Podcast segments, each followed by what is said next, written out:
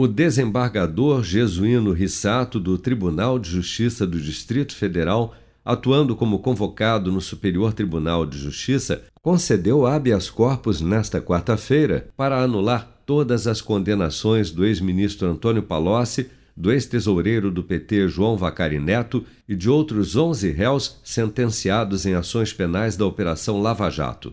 A decisão atendeu a um pedido da defesa de João Vacari Neto, que indicou a incompetência da 13ª Vara Federal de Curitiba, comandada pelo então juiz Sérgio Moro no âmbito da Operação Lava Jato, devendo o processo ser remetido à Justiça Eleitoral. Na sentença, o desembargador se baseou em entendimento do Supremo Tribunal Federal, que em março de 2019 determinou ser de competência da Justiça Eleitoral os casos de corrupção quando envolverem simultaneamente Caixa 2 de campanha e outros crimes comuns, como lavagem de dinheiro, que foram investigados pela Lava Jato.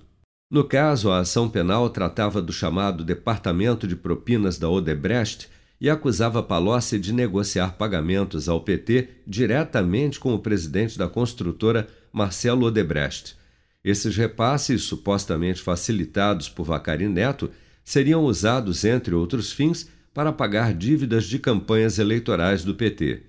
Palocci, que havia sido condenado por Sérgio Moro a mais de 12 anos de prisão, assinou acordo de delação premiada em que revelou detalhes do esquema de corrupção durante o governo do ex-presidente Lula. Vamos relembrar um trecho. É, o presidente Lula também começou só olhando campanha. Já no fim do, seu primeiro mandato, uh, uh, muita coisa pessoal ele tinha pedido para ele, em termos de dinheiro que eu pessoalmente levei e entreguei para ele.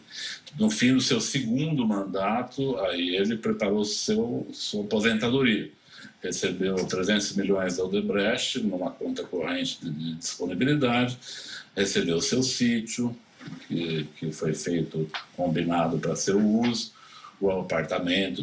Ainda segundo Palocci, apenas o Banco Central não fazia parte do esquema. O presidente Lula que roubar ali era um perigo, porque desestabilizava a moeda brasileira, não apenas uma atividade setorial ele acabou concordando. Fora isso, todos os órgãos, o Correios, a, os órgãos do setor elétrico, os, os bancos estatais, todos foram ocupados mais ou menos nesse modelo de distribuição de cargos uh, uh, para financiar os partidos políticos da base do governo.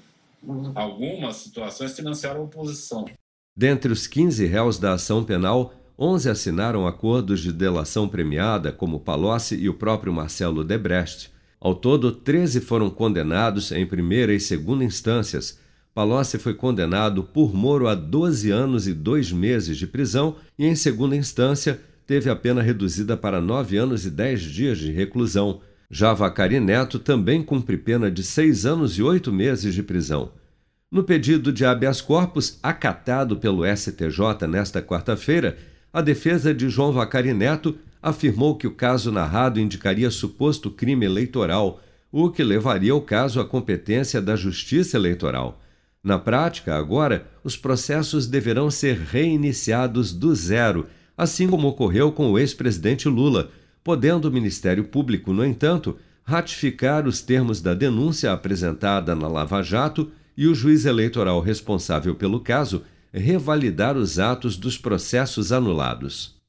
Com produção de Bárbara Couto, de Brasília, Flávio Carpes.